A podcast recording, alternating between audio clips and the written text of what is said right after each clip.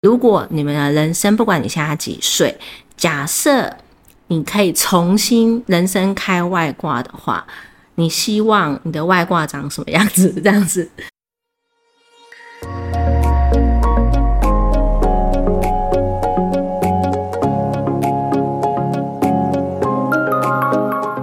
各位听众，欢迎来到福袋运来。你今天过得好吗？呃，本节目是由嘉兴职涯 Sandra、稳健财务军务以及和谐关系师的共同主持。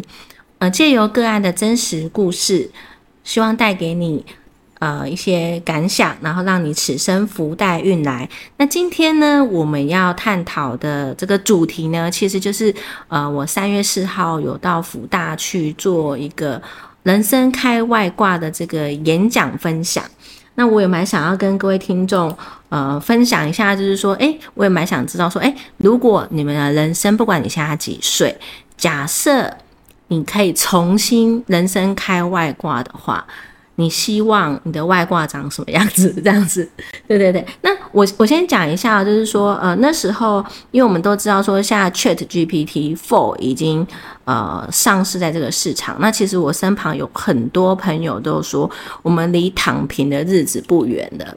不管说我们有没有拥抱 AI，但是它一定是会改变我们的呃生活。然后现在就变成说，嗯，会 AI 的人他会去。淘汰掉不会 AI 的人，那但是我不是这样想，因为我就觉得说，我们终于做自己的时间的这个时代终于到来了。因为其实有时候像呃像以前工业时代，然后或者是不同的时代，那人他会因为不同的组织形态，你会变成说，呃，你可能是公司的一个小小的螺丝钉。可是你要去想哦，像自动化或者是说 AI，呃，已经把一些呃。重复性劳动力密集的这些都取代掉，或者是比较危险性的东西取代掉的话，那我们人是不是有更多的时间可以干嘛？我思故我在，对不对？刚刚我们有跟思德在讨论，就是说，呃，思德他刚刚有提到，就是说，哎，我们假设说我们一天可能要工作八小时，那可能接下来你可能不见得以后你的工作形态有可能会改变，你不见得是要工作八小时，你可能变成工作。五个小时或三个小时，那你剩下的时间你要干嘛？你有没有想过这个问题？是是的，如果你剩下，假设你突然多了很多时间，你会干嘛？我会看着天花板，然后我想说，我从哪里来，我要到哪里去？对，我们就要回到哲学家的思维，对不对？我从哪里来，我要去哪里，对不对？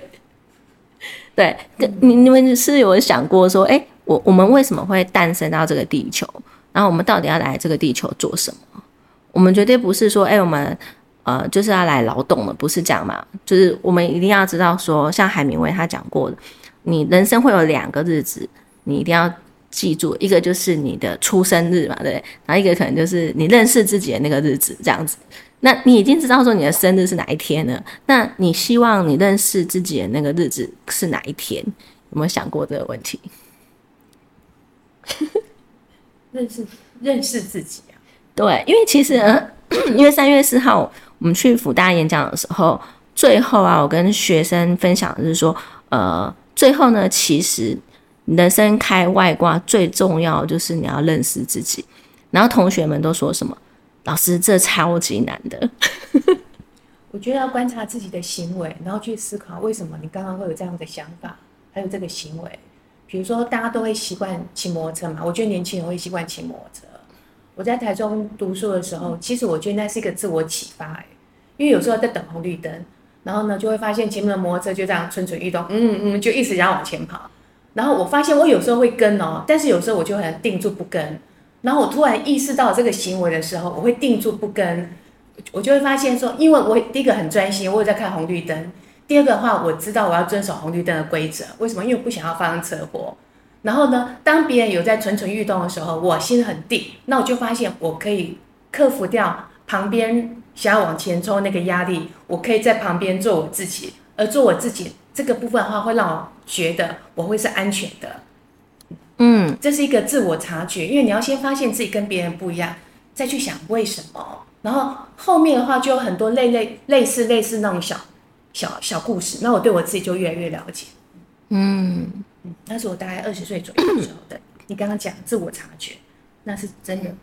对，所以所以其实刚好我们这个时代自我觉察的时代就到来了，嗯因为你多了很多时间去思考，总不能一每天在追剧或打电动嘛，因为其实追剧打电动这这些活动做久了，你会觉得很无聊，对不对哈？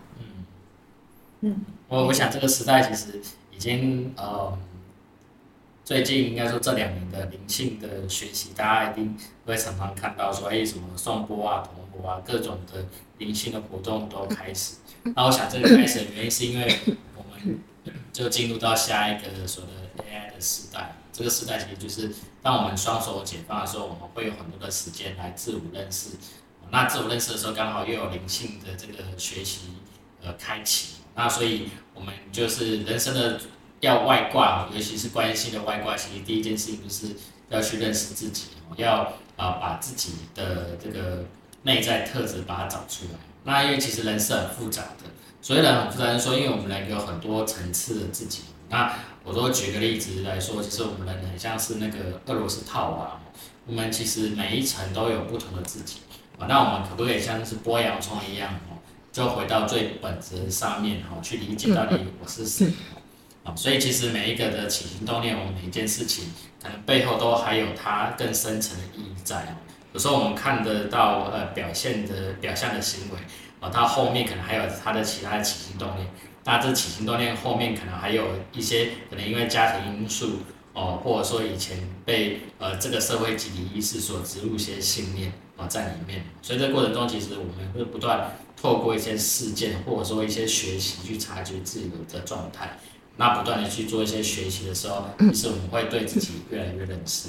对，好，那我分享一下，就是说，呃，那一天有一个同学他的故事，我觉得就是像刚刚石德讲的，他从这个事件中去了解他内心他真正想要成为的那个人，因为呃，第一个人生外挂，我觉得就是以终为始，就是我们回到你最原始的深，就是深内心深处的那一个你，真实的想要的追求的那个。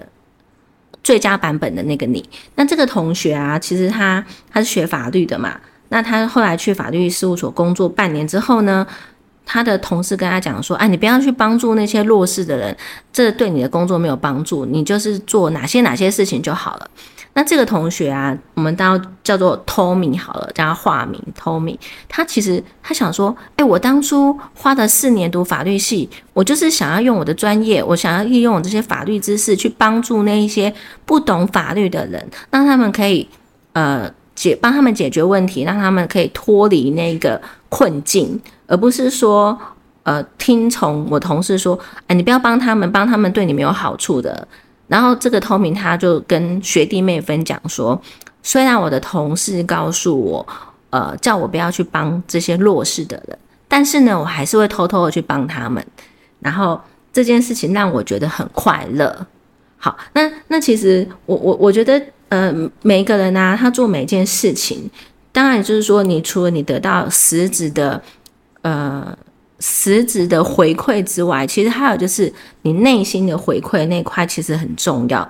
因为如果你把你的内心回馈那个东西也丧失掉的话，那其实你最想要成为自己的那个版本就被你自己消灭了。这样子，所以其实到最后啊，就是那个 Tommy 他他决定他还是想要当一个正义的使者嘛，对不对？所以他还是会不管同事跟他说。不要去帮助这些弱势人，我还是要坚坚持走我想要走的那条道路。就像最近得小金人的那个杨紫琼，她坚持了四十年，最后呢，她终于得到小金人这个奖项。她她不是有讲说，呃，不要因为别人说你不可以，你就觉得自己做不到，而是相信我们都做得到。然后我觉得她的那个得奖感言也是一个。他始终相信这条路是他想要走的，然后他一路坚持到底的一个成功的一个验证，这样子。对，好。然后还有就是刚刚俊他有分享嘛，就是说，哎，他从骑摩托车，他就不会，嗯，跟着别人走，有没有？所以他其实改变其实是从觉醒开始，因为当大家都嗯嗯嗯要往前的时候，哎，你突然就想，我干嘛要跟他们一起吹油门？我是不是真的要吹那个油门？我是不是真的要往前走？这个时候停下来，有时候看看四周，反而是一件好事情。我想要讲，因为后来我发现，我觉得安全对我来讲的话呢，是第一要务，比快速还要来的重要。哦，对，所以其实认清自己的需求也很重要，对不对？就是说什么样的需求是你最想要的？是的，你这边有什么想法？我想这个自我觉察实际上是从我们日常生活中的每个时刻开始。那呃，自我觉察最简单的方式啊，就是先从我们的吃东西啊，因为现在我们大部分人吃东西都很快。那其实上我们是否可以在每个当下去品尝每个食物的味道？哦，那就是一个呃小小的自我观察的开始。真的，所以我们要不要今天从点下？假设我们去吃个点心的话，我们就。一口可能要嚼三十下，我就会知道说，哦，原来这点心它里面含有什么成分这样子。不然通常我都嚼个几下就吞到胃里面去。那是肚子饿的时候。对，所以就是慢慢的咀嚼，因为接下来我们有很多时间，对不对？对，因为到时候人工 AI 智慧这样兴起的时候，我们其实每天会有很多时间跟自己在一起。那刚刚就是 Sandra 有提到说，不管是打电动啊、看追剧啊，总有一天会觉得无聊。嗯，那等到我们无聊的时候，其实还是要面对呃，我是谁这件事情。对，所以呃，AI 的到来，或者是它反而是开启了另外一个世界。那那个世界其实就是你跟自己相遇的那个世界。那我这边在分享另外一个同学他的故事哦，就是说，好，这个同学是大三，他假设我们他叫他卷死好了，他就其实那个卷啊，他就是满头白发，然后他就跟我们讲说，我觉得法律系啊不是我要的，但是我不晓得要往哪边去。其实我觉得他这个很好，你知道吗？因为他至少知道什么东西不是他要的，因为很多人其实是他知道。他他可能还懵懵懂懂，不晓得什么东西不是他要的，或者他不想要承认那个不是他要的，对不对？对，因为我想这个之前的几期节目可能也有提过，因为我们华人社会的教育，其实我们都花十八年来教育我们成为呃一个会解决能力的嗯一个人，那其实上我们并没有花十八年去探索我们自己是谁，所以这个其实呃为什么我们现在很多的呃伙伴他可能。读的书跟他所做的工作不一样哦，这是很正常的。你做的一样，那才叫很不正常。为什么？因为表示你可能呃，因为父母亲关系而去做的这工作哦，或是你很早的就开启你自己想要的事，呃，找到自己想要的东西。那呃，不管你是哪种状态，其实现在开始做一些调整跟改变哦，它都是最好的时机点。对，那那这个同学他至少说他很诚实的去面对他，他接下来他已经知道说这条路或者是这个学科呃都不是他要的，那他就可以把他的时间跟精力花在去探索、去体验不同的。呃，新事物，然后重新再去发掘，说，哎，那他还可以去做些什么事情？那其实他也是困住了。那那时候我们有分享说，其实呃，人生有十大奢侈品嘛。那时候我请那个同学看，那我就问他说，那你自己有什么样？这十大奢侈品里面呢，你有哪哪哪几个？那他就跟我们讲，哦，他有第一个自我觉觉醒的心，这也是一个奢侈品哦。各位听众，你们有吗？对，赶快把这个奢侈品、奢奢侈品收藏起来。那他另外一个的话，就是他另外一个奢侈品，就是去呃启发别人，去让别人呃有一些呃。意识的察觉，那我觉得其实他就可以往这一块去走，因为你可以看到一个大三，他就可以满头白发，对不对？就代表说他一定是我思故我在，常常在做这样的思考。对他应该是对自己的认识是蛮多的。那如果说他可以再往这块去发展的话，可能就会造就更不一样的自己，这样子。嗯，好。然后另外啊，就是。呃，我我想要跟大家分享的就是说，呃，有时候啊，我们会觉得说，哎，自己现在的状况好像不是自己想要的，然后觉得自己很失败，或者是说觉得自己根本就没有成功。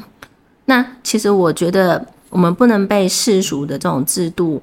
呃，框架给绑住。例如说，可能现在的世俗他会觉得说，呃，你赚很多钱，你在某某公司，或者是你担任什么职务，那这当然都是一种身份的认同。但是这并不代表，这可能是社会所定义的成功，但是不是代表说是你自己定义的成功。对，因为每个人定义的成功都不一样嘛，对不对？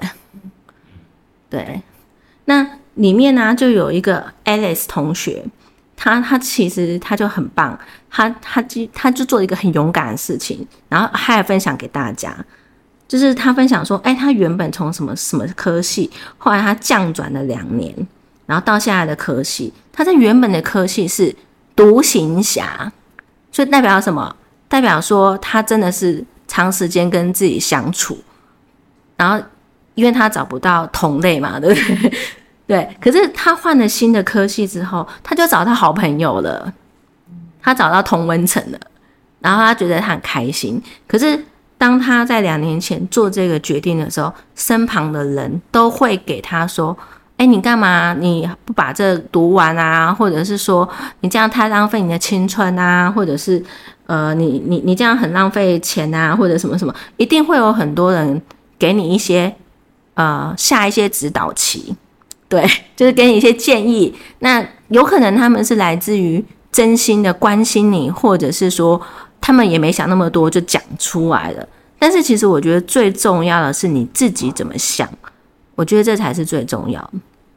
那时候我问这个同学，呃，Alice，我就问他说：“哎，那那时候你做这件事情，不管旁边的这些人的声音，那你那时候的你有什么感觉？”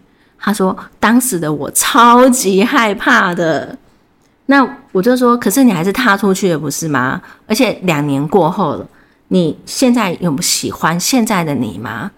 他就说：“我现在都会分享我自己的故事给别人听。”所以其实我觉得每个人都是每个人的自己的英雄，对不对？对。但是在你。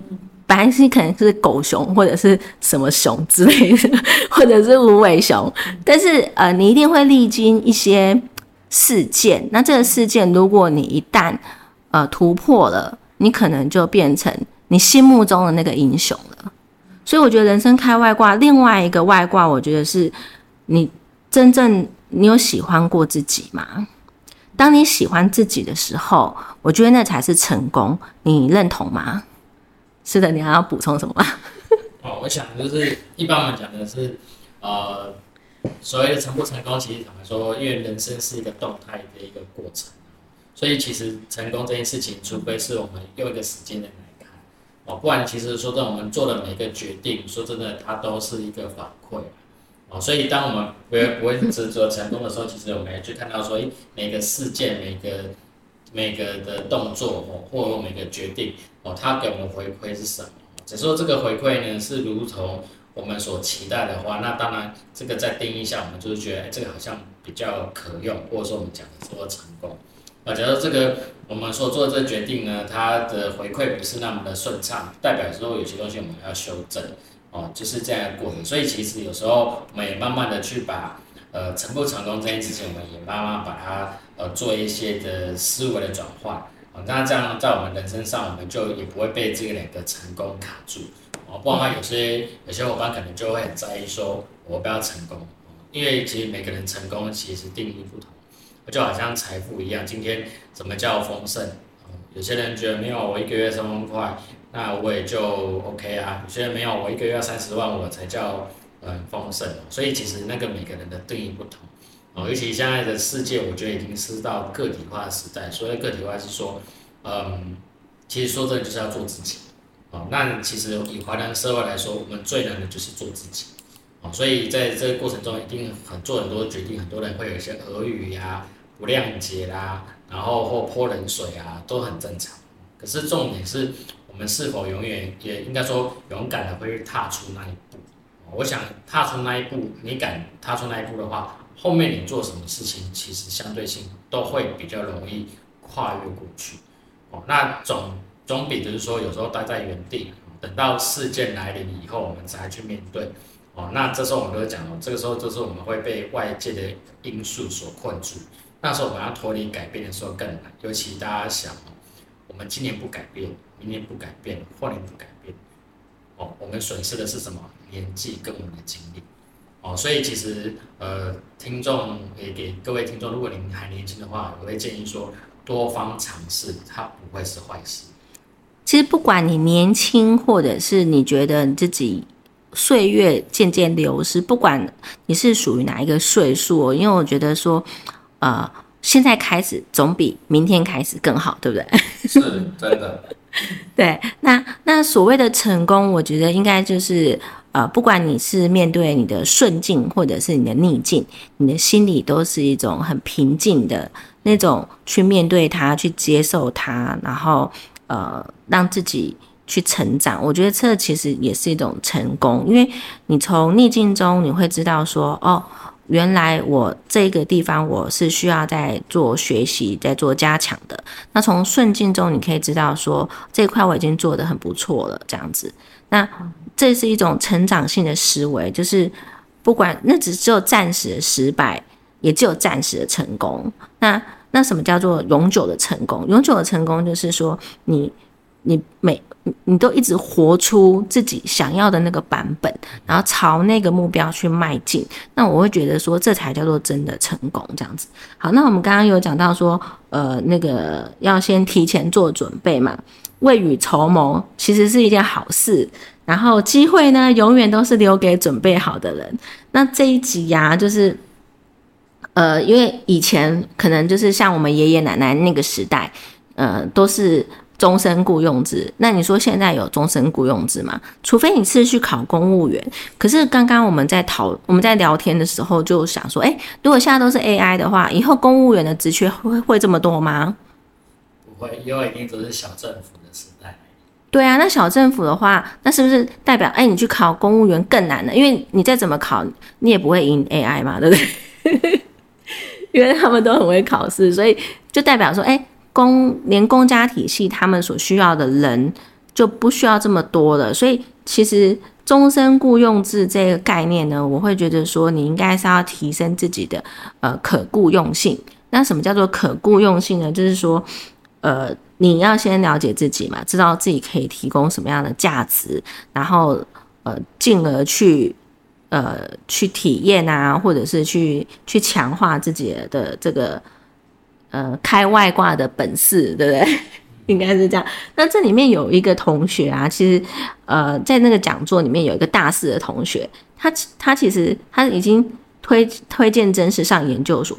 那其实距离他毕业也还有两三年的时间，可是呢，他却是呃提早一个半小时就到那个教室里面了。我就问他说，而且他还穿着西装笔挺的哦。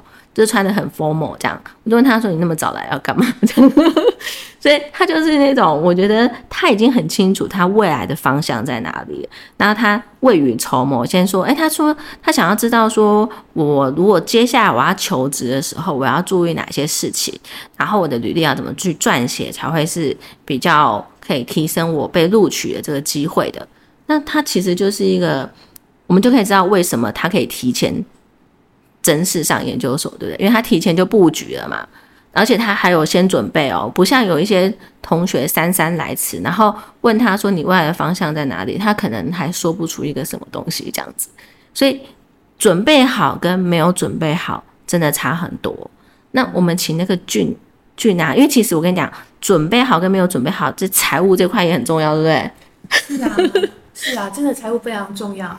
因为我觉得，嗯，我们有时候会讲自己的体质嘛，有时候讲，诶，我们从小身体就头好壮壮，那如果头好壮壮要做什么事情？要熬夜，其实他是有本钱的。他想要训练，他想要呃高速竞赛或是跑马拉松，他会比一般其他人没有头好壮壮的人来的更有本钱。所以相对来讲话，其实财务的体质也是这样子的。有些人体质他可能是与生俱来，为什么？因为他家庭。孕育他的时候，体质就给他一个非常非常好的环境。嗯然后有些人的话是可能从小，然后他自己去做自我的调整。所以如果有机会，我们能够越早有意识，能够让自己有能够调整好一个财务的一个良好的体质，未来当有一个大浪潮来的时候，第一个，我们就算是翻覆了，我们也知道我们可能会有个救生艇，它会让我们快速快速获得一个安全，或是说。呃，大浪来了，但是我们是，我们可以扬起我们的风帆，然后我们就可以跟着浪，然后我们可以跑得更远。其实我我觉得这种体质是非常非常重要的啦。然后这边有几个哈，有几个，嗯，我们有谈那个谈财务嘛，有几个大概就是那种比率，我觉得可以提供给大家。第一个，我很强调，当我们开始工作赚钱，哪怕我们是工读生，第一个一定要让自己有生活周转金，就应急费用。最少三个月，最多六呃，不用不用讲最多六个月，最少三个月。你想要做到一年、两年都可以。当你的生活的那个应急费用，呃，它的金额越高的话呢，它可以支撑你未来想要做的事情，那个空档就会越久。但是，一般来讲的话，我们还很年轻哦，应该不会那种长期的空档啊，除非是进入到中年，比如说四十岁的人，那又不一样了。如果二十几岁的话，他快速转换，我是觉得都还可以。所以生活周转金，那它什么叫周转金呢？也就是我们流流动的资产呢、去平平去除以你个人的每个月的平均的花费。哦，对，这是一个。然后第二个的话呢，就是你的储蓄的比例。其实我并没有那么强调年轻人一定要储蓄，但是那个储蓄的话，恐怕就是建构我们的应急费用。所以一般来讲的话，我觉得当我们每我们有钱进来，你就要抓一个比例，大概三成左右，钱是要留下来的。钱是要留下来的，先把应急费用这个扣打先存满以后的话呢，其他的钱可能是两三千块，或是更多一点点，你开始再去做配置。然后配置的话，其实我会建议先从风险管理开始，年轻人，这是一个哦，这是属于储蓄的比例。储蓄比例我们应该就不用讲了嘛，我们的月收去除以，就是我们的花我们的那个储蓄的钱去除以我们的总总年收啦，这是一个储蓄的比例。然后另外就是负债比。负债比的话呢，也就是说，我们换算出我们所有的固定资产跟我们的流动资产，去除以我们的固定负债跟流动负债，除下来不要超过三成。其实那个就算是这个有点听不懂。假设我的负债，嗯，我每年的负那个这这个要看资产负债表。我每年的负债，因为以年轻人来讲的话呢，假设，嗯，他要付假设他一毕业他就已经负债学贷了，学贷哈，对啊学，贷应该要不要赶快还？我觉得不用哎、因为那个利息很低啊。对，真的是利息很低，大家不要所以慢慢还。嗯，大家不要担心负债，我们要担心的是我们的那个我们创造未来生活的那个能力。因为那个负债的话一定是可以的，但是你的生活有些部分要调节啊。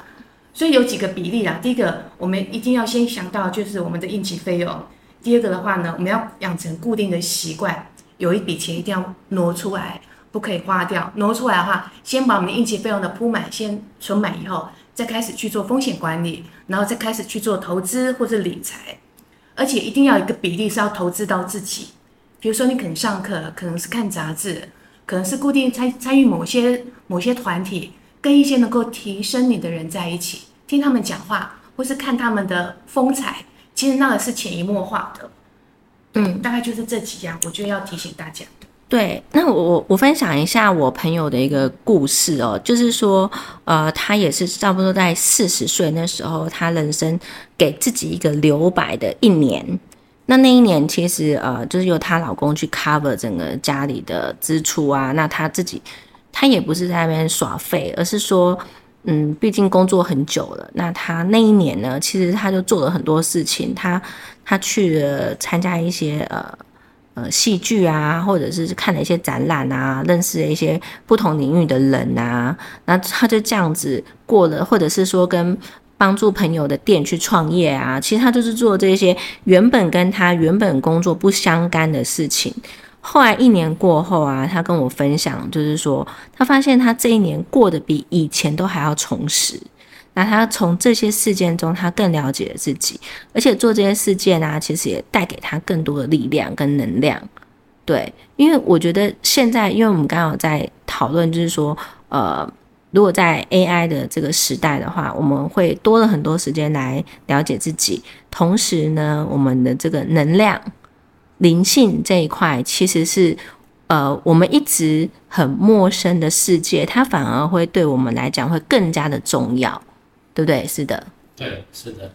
我想就是因为刚好提到，就是说因为 AI 的到来，我们其实也会开始去解放自己的时间。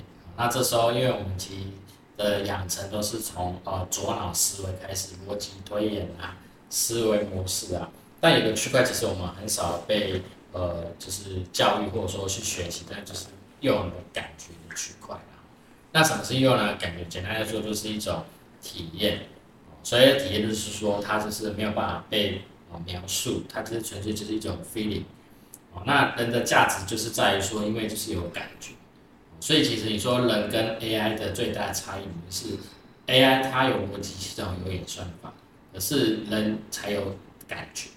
所以右脑的这个感觉这种东西，它才是人的最大的价值。所以说以后人跟 AI 的就最大差异点，其实就是这种感觉。那感觉是。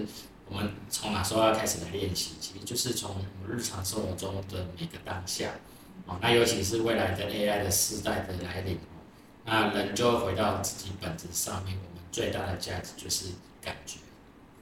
对，那这也是一种温度，因为毕竟你跟机器人互动，你你不会觉得那是一种温度嘛，对不对？可是你跟 A 或跟 B 或跟 C，它会带给你不同的感受，那这也是一不同的温度。那你会。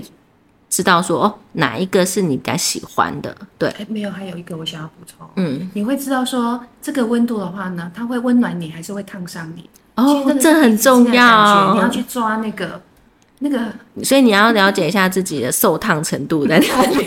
所以他有没有觉得他说，那你去跟劝劝 G P，你在骂他的时候，他还回你很正常的语，这就是叫不正常。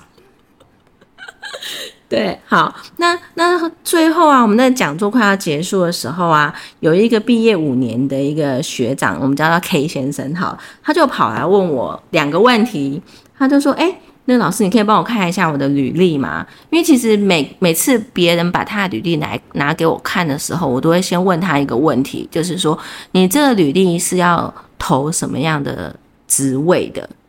这个很重要，因为呃，我们要。其实你不是一个履历就多投投很多家，不是这样子的，就是你要克制化，因为你克制化会提升你的呃被面试的几率。所以我就问他说：“那你要投哪一个公司？”那他也讲不太出来嘛。那我就说：“那我就没办法帮他，因为他自己都不晓得要投哪一家公司。”但是呢，另外一个就是他反而要去思考的是说，他接下来要。去的那个方向是不是他真的想要去的？因为毕竟你可能在某一个领域已经呃累积了五年的资历，那你这时候你该去思考，而不是你你有两个，你你现在在一个分叉点嘛？你可能继续往前走，走相同的领域，或者是你走个岔路，然后那个岔路可能是更适合你，所以你在这个。呃，转类点的时候，你可能是需要有一个人去跟你好好去讨论一下，这其实是比较重要。那至于履历要怎么写啊？因为我们要善用 AI 工具，Chat GPT 会帮你写不同的版本，中文版本、英文版本、西班牙文版本或者是什么版本都可以。对，所以这不是你就不用花那么多小时，然后写出一个没有 Chat GPT 写的好的版本这样子。好，那另外一个他就问我另外一个问题，就是说。呃，有朋友推荐我啊，要多去参加外面的活动。那你结识一些人脉这样子。那我觉得，他说，呃，你要多认识一些人啊，这样对你以后换工作比较有帮助。那老师你觉得呢？那我自己的回答是说，呃，假设你真的有很多时间，然后我觉得多去认识一些人，嗯，当然是。呃，有益无害嘛？可是如果你的时间已经很少了，然后你还要太特别去播出那个时间，再去多认识一些人，其实我觉得是有点累。对，就是看你是有没有时间嘛。然后还有就是说，你觉得跟这些人相处是呃是增加你的能量呢，还是耗损你的能量？那这个其实就是每个人都不一样这样子。但但是刚刚那个师德有讲说，呃，我们现在 AI 的时代，它它解决了我们很多呃，它节省了我们很多时间，所以我们就变成有很多很多的时间可以去跟人家 social 这样子。对，是的，这个大家一定要面对问题，不然大家就只能当仔仔。但这件事情其实会越来越被推着要去面对到下一个阶段，就是我们的人际关系会。嗯，当仔仔是他可能在家里跟 Chat GPT 聊天吗？还是怎么样？因因为因为其实蛮多人他现在都在跟 Chat GPT 谈恋爱的。未来的话，应该就会分类了，就是习惯出去的还是出去，不习惯出去的还是就是在家里。但呃，我想很多时候他会慢慢的会也会被打破这些限制，因为未来的会发生什么样的现象，说真的也没有人说得准，但总是一个呃大家可以朝那个方向去做一些的调整跟改变。所以认识自己跟经营关系这件事情是未来。我想在 AI 的时代下，大家一定是需要去面对的问题。嗯，然后还有就是说，我们大脑的这个生理的特征，就是我们有一块脑是社交脑嘛。其实你会发现说，很多呃，我们可能长辈他们有一些失智的人口，他们增加了，其实就是代表呃，其实他们为什么会失智啊，或者是说他脑部的那个会退化，主要就是他减少了跟人的互动。当人跟人他们在，我我所谓的是实体的互动，不是说我们在线上或者什么，因为呃那个实体还是有那种温度，你可以看到对方的表情啊，你可以跟对方握手啊，或者是说你可以呃感受到对方的那个氛围啊，那那个其实都是很多是线上它没有办法取代的。然后呃你跟机器人互动得不到的那种感觉，就像刚刚思德讲说，哎，我们接下来其实。感觉的行业其实会兴起，因为很多行业它会因为 AI 的这个这个潮流消失了。那其实消失没有关系，因为我们人是有创造力的，还有想象力嘛，对不对？所以其实会有新的行业会产生，那大家也不用担心。那这时候做自己的时代终于到了，但是你准备好了吗？